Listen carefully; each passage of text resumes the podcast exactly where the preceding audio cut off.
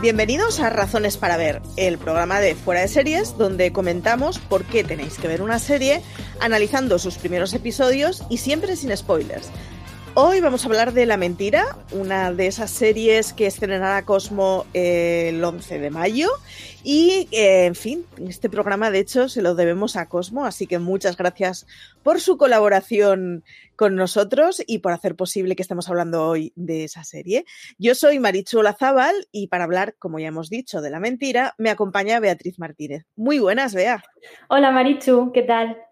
Ay, bueno, ahora contaremos porque la premisa es de mal rollito, ¿eh? Es, es dramática, dramática. A ver, La Mentira es una serie francesa que está basada en hechos reales. De hecho, yo lo primero que hice cuando acabé de ver el episodio fue chafardear en Google el caso real, porque mm. esto es así que se estrena el 11 de mayo a las 10 y media. Son solo cuatro episodios, pero de hecho tiene un poquito de trampa porque desde hace nada, un par de días, en Orange y en Movistar tenemos Cosmón, en donde la serie está completa. Así que de hecho ya los más angustiosos la podemos ver completa y ahora le decía a Bea que yo ya tengo plan para esta noche. Es una miniserie solamente de cuatro episodios, así que te la ventilas en, un fin de semana tonto, que está producida por France 2, o por France 2, mm, de, perdonen por mi francés, y que está protagonizada por Daniel Otiel. Eh, de nuevo, perdonad mi francés de Duolingo. Eh, si os parece, escuchamos un momento del tráiler y seguimos comentando sin spoilers un dramón de los que encoger el estómago. Me ha contado cosas horribles. No pudo hacerle eso. Mi padre es alcalde y va a ser senador. Hay que denunciarlo. Miente, se lo juro, miente. Violación y agresión sexual grave a un menor. Hay pruebas, han encontrado indicios. ¿Es malo querer demasiado a un niño? Me asusta lo que diga. La mentira. Estrenó el martes 11 de mayo en Cosmo. Vamos a ver. Ay. Ay, Dios mío, vamos a coger la mentira. Os leo tal cual el inicio de la sinopsis que nos pasaron desde Cosmo eh, en nota de prensa para no contar más cosas de las que ya se comentan en la propia premisa. La mentira es una miniserie de cuatro episodios producida por France 2, protagonizada por Daniel Otiel, como hemos dicho, eh, que es uno de los rostros más laureados del cine francés. El caso es que la serie está basada en hechos reales y habla de la vida de un hombre destrozado por su propia familia y los, los secretos que le hicieron caer desde lo más alto y perpetúan una verdad incómoda que tardó años en salir a la luz. El protagonista de la historia es Claude Arbona, aunque en la vida real se llamaba Cristian Giacomo, un hombre que ha triunfado en todo su vida y en su matrimonio. Es como, tiene la vida perfecta, es alcalde, eh, tiene un buen estatus económico, tiene una familia de estas como, pues bonita, tiene dos hijos, dos nietos, disfruta mucho de su... Diga. Y una casa que, bueno. Bueno, sí, la casa es del O sea, yo además eh, soy, soy una fanática de las piscinas. Entonces, a mí la casa me da un poquito igual, pero la piscina, o sea, me la Ojalá. El caso es que, este señor, una de las, sus personas favoritas, obviamente, es su nieto, eh, llamado Lucas, que tiene nueve años. Eh, la vida de Lucas, sin embargo, perdonad, la vida de Lucas es todo lo contrario, es un chaval de nueve años cuyos padres se están separando, que lo está llevando muy mal, que tiene una relación un poco conflictiva con su padre y que, bueno, que en general, pues es un chaval de nueve años que no acaba de entender qué es lo que está pasando en su casa y su reacción para pedir atención es decir una mentira. De hecho, ese es el título de la serie. El tema es que la mentira es tan grave como que decir que su abuelo abusó de él.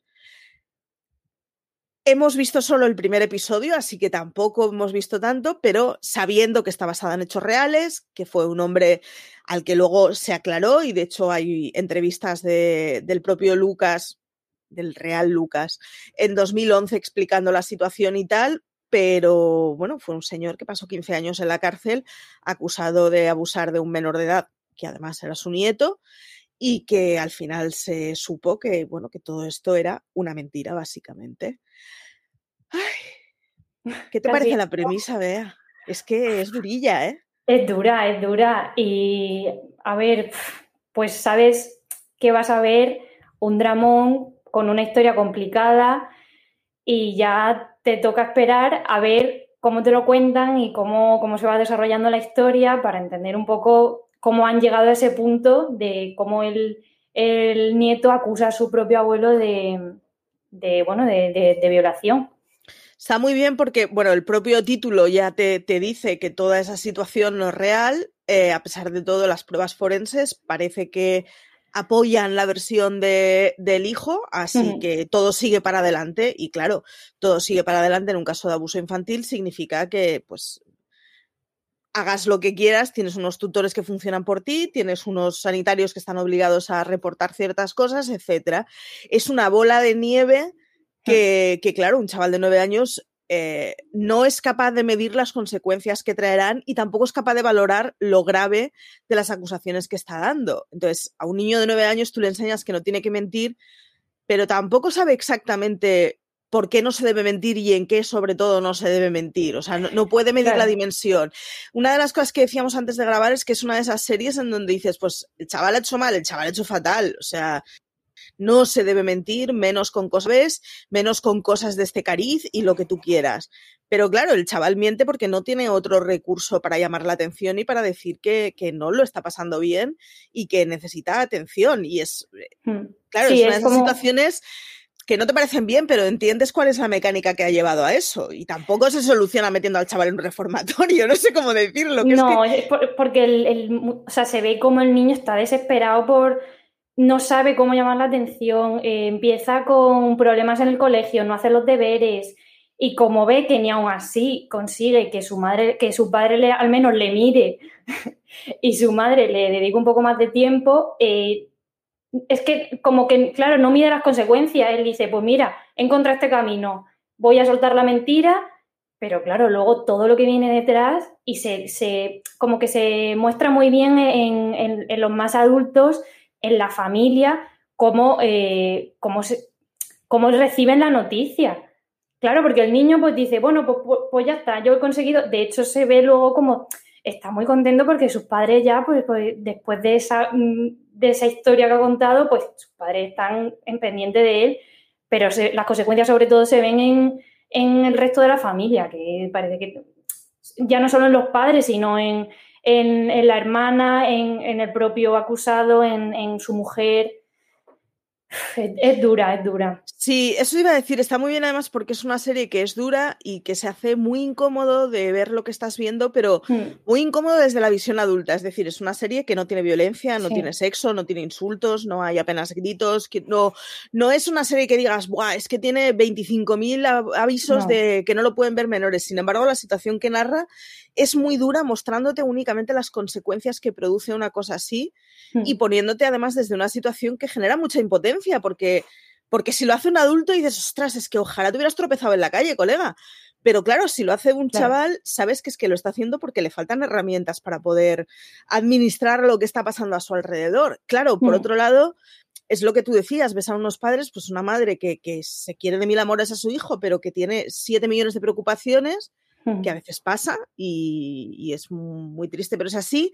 Y un padre que yo no sé qué cara le pasa en la cabeza, pero antes de grabar decíamos, si no quieres un niño, adopta una piedra, pero no trates mal por sistema a un niño por muy encabronado que estés con la vida, ¿no? Y es una de estas personas que es muy brusca hablando, que cuando, pues eso, cuando se empiezan a detectar problemas en el chaval, en lugar de pensar, pues hay un problema, eh, no lo estamos gestionando bien, hay que buscar cómo se gestiona, pues su reacción es decir, pues, es, pues eso, ¿no? Con hay, un momento en que sale del despacho de un profesor y que le mira al chaval y le dice, muy bien, estoy muy orgulloso de ti, ¿no? Así como echándole la bronca, que es como, pues generalmente cuando un crío empieza a hacer cosas extrañas en el colegio, suele ser por otras cosas y suele ser hmm. por cosas que son más graves y que, que, son muchísimo más graves que no hacer los deberes una tarde, que es que, que, que estás no haciendo los deberes claro, no es que tu hijo sea un, mm. un vago y un cojonazos como era yo, sino que es que tienen problema, ¿no? Entonces, claro, es, todas esas señales de alarma que posiblemente tampoco salten porque, porque los padres no tienen herramientas para darse cuenta de ellas o para que pasan suficientemente salpicadas en distintas cosas como para no, no poder atar cabos, ¿no? Eh, eh, las mm. consecuencias son esas que al final mm, entre todos la mataron y ella sola se murió, ¿no? O sea, no es culpa de nadie, pero al final todos han tenido su, su, su ingrediente para hacer que ese hmm. chaval esté en una mala situación. Es gracioso con muchas comillas y es que además, según lo que te cuentan, todos han hecho, menos los abuelos, que lo que hacen es malcriar al nieto, que es lo que tiene que hacer un abuelo, consentirlo, dejarle comer más tarde, dejarle pasar las vacaciones en la piscina, o sea, que los abuelos están para eso. pues sí. Pero bueno. En fin. Yo creo que, una de las cosas que, me llamaron más la atención es, eh, porque es una historia, como estamos hablando, muy complicada, pero lo cuenta de una, lo cuenta de una forma muy cruda, pero a la vez muy cercano. Y es lo que hablamos. Yo creo que mm, cuando la gente vea la serie, eh, la escena en la que los padres sientan al niño y le cuentan, oye, mira, que mamá y yo no estamos, eh, no estamos bien, que vamos a separarnos. O sea, ahí sientes como al niño se le rompe algo por dentro y, es, es, como una cadena, eh, una, detrás de otra, como, como las fichas del dominó. De repente pasa eso, eh, no, le hace, no le hacen caso por meterse en peleas por los deberes, tal. Luego encuentra una salida y luego decide, o sea, es como que va poco a poco y, pero, pero es lo que decimos, yo creo que como que puedes llegar a entender cómo ha llegado ahí el niño, ¿sabes? Más, más allá de si está bien o no. La otra es que la, voz narrativa está siempre pensada enfocando el crío, es decir, no sabemos por qué esa pareja se separa ni nos importa. Eso pertenece a la vida de esa pareja y de lo que estamos hablando es de cuáles son los efectos en un menor de edad o en ese menor de edad a, a, esas cosas. Está muy bien planteado porque realmente no sabemos si los abuelos son buenos. Los abuelos lo que hacen con su nieto es lo que hace cualquier abuelo, pero fuera de eso no valoran al abuelo políticamente. Por ejemplo, el abuelo es alcalde y no sabemos nada de, su entorno profesional ni lo necesitamos porque lo que nos está hablando es otra cosa distinta. Entonces está muy bien porque de una cosa que podría ser muy histérica y confusa, y es que al final hay mucha gente que lo está pasando mal, te lo explican muy centrado en cuáles son los efectos y las causas de una mentira que, claro, que, se irá completamente de las manos del chaval y que sabiendo que está basado en un caso real y que sucedió eso, pues claro, en algún momento será una cosa que se explique también desde el, desde el prisma del abuelo, porque no deja de ser un señor que se pasó que ya no es que se pasó 15 años en la cárcel, que no se los desea a nadie, sino que era un señor que tenía no es lo mismo que yo me vaya a la cárcel 15 años, que yo lo sentiré mucho, mi familia lo sentirá mucho, pero tendrá repercusión cero en el mundo, a que lo haga un alcalde que en su entorno inmediato, pues claro, o sea, absolutamente todo el mundo sabe quién es ese señor, sabe por qué está en la cárcel y puede saber cuándo salga de la cárcel, ¿no? Que es, es un efecto, pero, pero claro, pero eso no es algo controlado por el chaval ni es intencionado. Entonces, está, está muy bien cómo explican el cómo es un caso concreto de una persona específica y nos vamos a centrar en cuáles son los efectos de esa persona. Y es una cosa que se agradece mucho, porque es lo que hace que sea una historia dramática, es una historia durilla, la premisa es muy dura, pero, pero no es una historia para nada histérica. No. De, de hecho, o sea, incluso la reacción de los padres cuando les plantean algo así, la vemos, pero, pero no es esa cosa de, y vamos a poner una imagen súper o sea, podrían haber hecho una escena en la que todos lloráramos. No va de eso, va de narrar una serie de situaciones. Y está muy bien en ese sentido porque es capaz de, con sentimientos y tal, pero mostrarnos relativamente fríamente una situación así, lo que te hace poder pensar cuáles son las consecuencias de, las mentiras y, cuáles son las consecuencias de, de, bueno, de, tener un chaval al que no se le presta atención que yo insisto, posiblemente no se le presta atención porque sus padres tampoco tenían herramientas, ¿eh? ojo. Hmm. Pues sí, y lo ha explicado muy bien, yo creo que ha hecho un buen resumen de, es que de, lo que es la historia. Es muy durilla y además es muy impotente porque, claro, yo estoy en, la generación en que mis amigos empiezan a tener todos chavales y, y además eh, casi todos son padres responsables que se preguntan muchas veces, el hostia, esto no viene con manual de instrucciones que tendría que hacer, ¿no?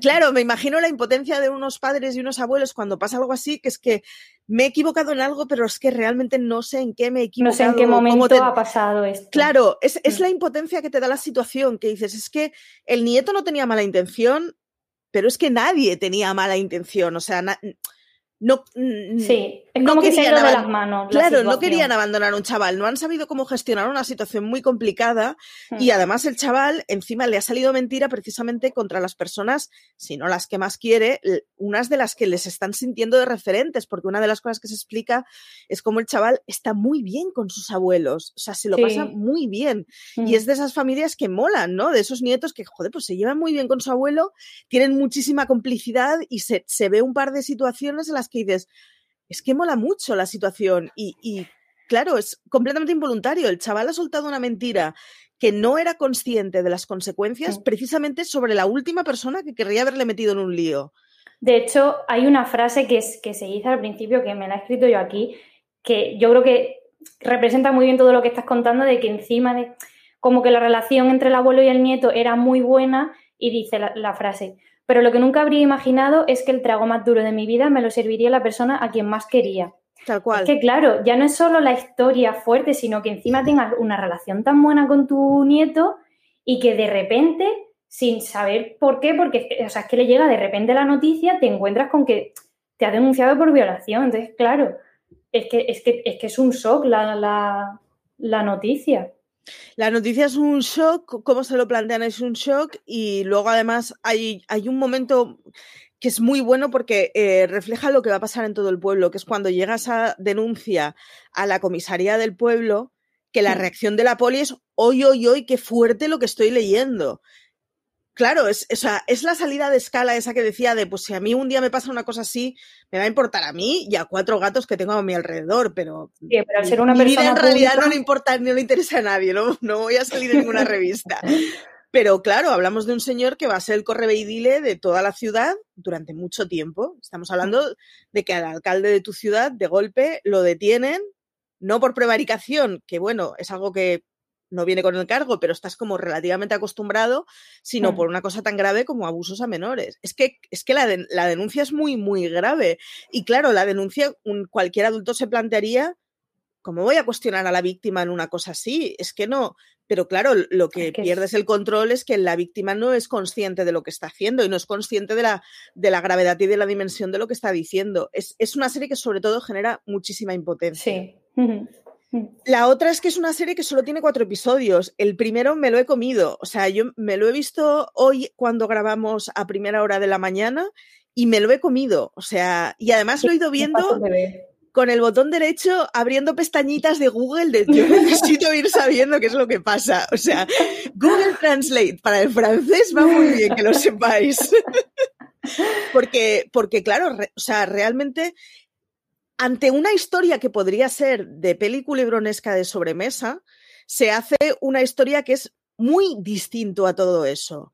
No es nada histérica, eh, agota no, no porque, oh Dios mío, me están contando mucho drama, sino porque realmente la situación que te están planteando es muy jodida. Es muy, dura, sí. Claro, y cuando además te dicen el, hostia, es que esto es una historia de verdad con nombres y apellidos, es como, bueno, pues relativizaré las escenas que estoy viendo porque es una está ficcionado, con lo cual no sé si realmente esa comida en la que hicieron esa broma sucedió, pero sí sé que la acusación de la, condena sucedió. Exacto.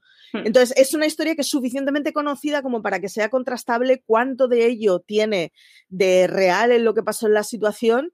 Y claro, ya, te digo, o sea, echadle un ojo y buscad porque en, cuanto a las cuatro cosas, aparece una entrevista del chaval en 2011, 15 años después, cuando ya es un adulto prácticamente o ya es una persona mucho más mayor que controla lo que está haciendo, tener que explicar al mundo que es que yo mentí cuando tenía nueve años. Todos hemos mentido con nueve años, todos.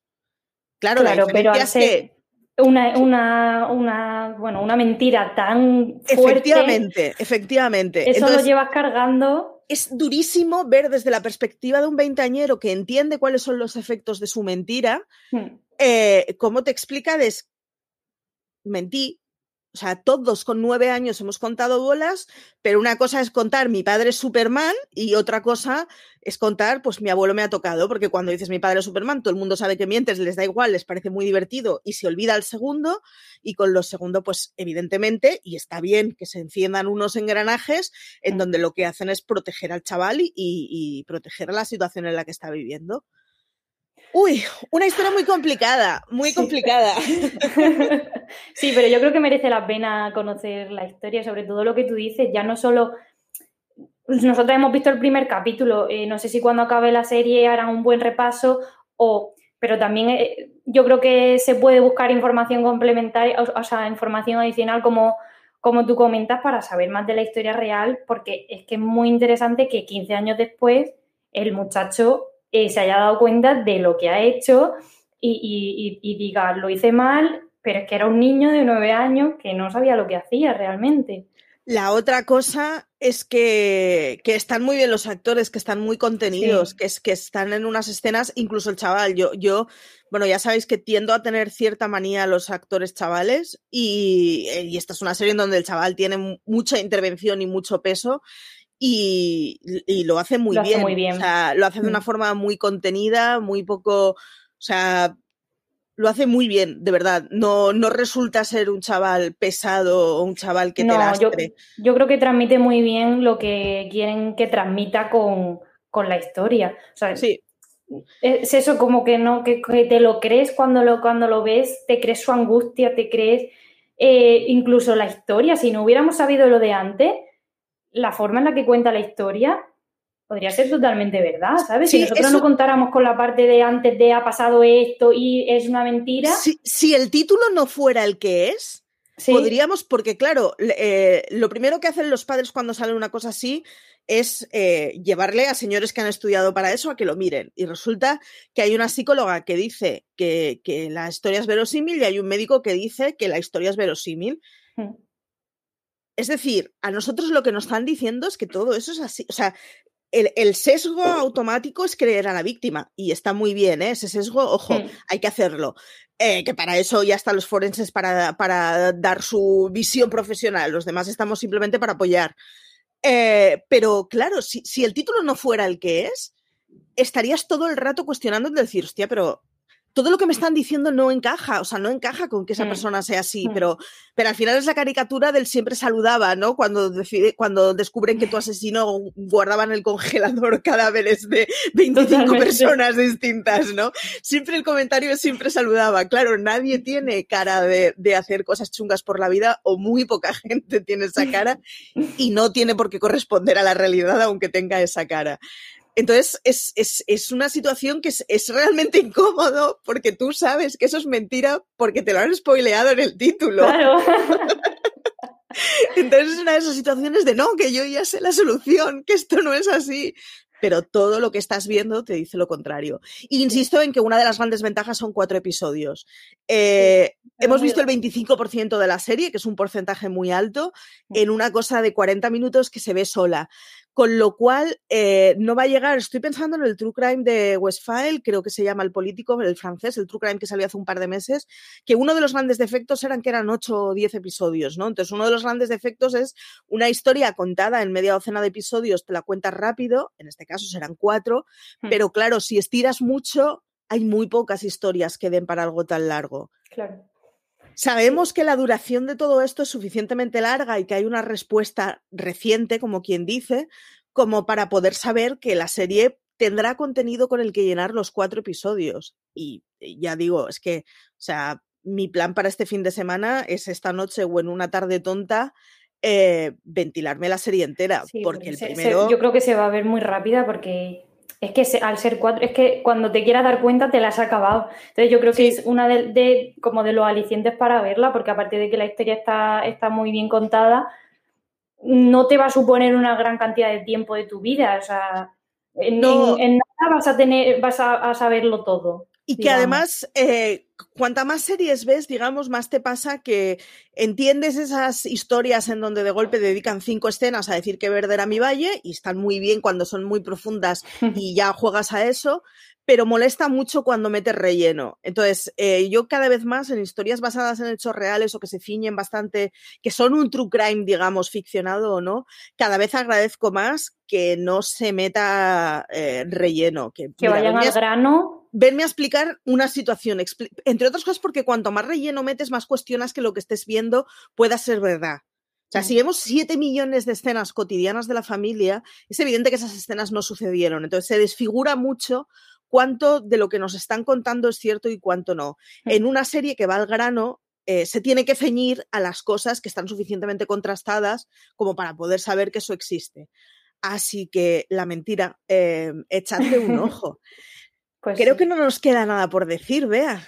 Yo creo que, hemos hecho un repaso para, para que la gente la vea, o sea que ¿A qué tipo de perfil se le recomendarías? Que es una cosa que pregunto siempre con los razones. Pues, a ver, sobre todo a la gente que le guste las series basadas en una historia real, creo que es, que es que de verdad que es una historia que hay que conocer, que hay que saber todo lo que hay detrás y, y pues a la gente que le gusta a lo mejor eh, más eh, las series francesas, eh, pero vamos, sobre todo a los que le gusten una buena serie basada en hechos reales, la mentira es su serie.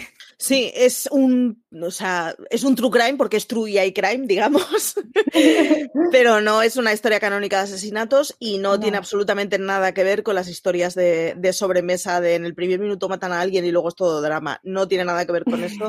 es mucho más contenida, es mucho más agradable de ver y la verdad es que es, es, es, muy, iba a decir jugosa, pero no es la palabra porque realmente no explota el morbo, pero sí que tiene mucho interés por la situación que narra y por lo complejo de la situación que narra y de cómo se podría haber solucionado, que yo realmente no tengo ni idea de, bueno, sí, claro, no me entiendo, ¿no? Pero a, todo pasado todo el manolete. una vez está la mentira ya no lo sabemos. Así que, que nada, que muchísimas gracias por estar aquí, Bea. Muchas gracias a ti, me encanta comentar contigo nada, que podéis ver la mentira en nada en Cosmo, que la tenéis el día 11 a las diez y media. Estoy mirando en el calendario qué día es el día 11 porque no sé en qué día vivo. El martes próximo a, a las diez y media. Pero que de todos modos ya sabéis, si tenéis Movistar o Orange, está el canal Cosmo en donde la podéis ver del tirón que es lo que posiblemente haga yo en cualquier momento de estos. Así que nada, que muchísimas gracias, Bea, por estar aquí. Recordaros que hay crítica en fuera de series que podéis leer, que hay además un, artículo presentando la serie escrito por Bea, así que garantía de calidad. A todos los demás que nos podéis seguir en todas nuestras redes sociales, en todos los más de podcast que tenemos ahora de lunes a viernes, porque Universo Marvel está en semanitas de descanso hasta que vuelva Loki. Que nada, que nos podéis seguir en directo en Twitch eh, los miércoles, los sábados cuando hay Universo Marvel y los domingos con el Placeres Culpables, que os podéis suscribir a todos lados, que en nuestro canal de YouTube además tenéis el vídeo ahora, suscribíos y esas cosas que molan. ¿Os imagináis que tuviéramos un botoncito de plata? Sería la leche. que nada, que un gustazo a todos.